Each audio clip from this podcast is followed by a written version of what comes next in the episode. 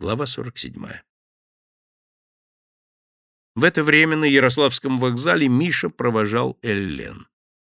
Гудели паровозы, из-под колес с шипением вырывались клубы пара, смазчик стучал молотком по буксам вагонов, вечные сигналы дальней дороги, тоскливого расставания. Игорь и Сергей уходили к багажному вагону, проверяли, как грузится цирковое оборудование. «Когда вернетесь?» — спросил Миша. Не знаю.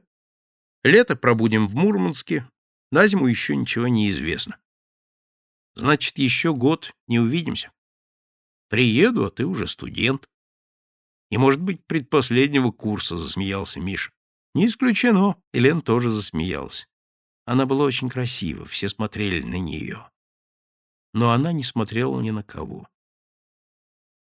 Будет время, черкни пару слов мне, Генке, Славке. Я такая не охотница писать, не надейся. Ну как, поймали вы своих жуликов? В общем, да. Неужели этот любитель букетов бандит?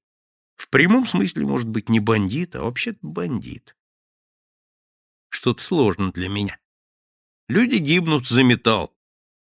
Не глядя на Мишу, Эллен будничным голосом сказала, «Знаешь, Миша, я выхожу замуж.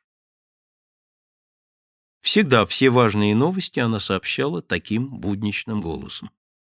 Сохраняя полное самообладание, Миша ответил. — Да? — Поздравляю. За кого, если не секрет? — За Сережу, за своего партнера. Цирковая традиция, — попытался шутить Миша. Она тоже попыталась шутить. Ну, конечно. Она показала на небо, подразумевая купол цирка. Ведь он там, наверху, держит меня в зубах, Жену будет держать крепко, не уронит. Тогда я за тебя спокоен. Так они шутили, как и положено воспитанным людям. Миша достойно встретил крушение своей первой любви. Во взгляде Элен он уловил даже некоторую разочарованность. Она ожидала потрясения. Потрясения не будет. Раздался третий звонок. Игорь и Сергей попрощались с Мишей и вошли в вагон. Элен задержалась на площадке и, улыбаясь, помахала Мише. Потом, не дожидаясь отправления поезда, ушла.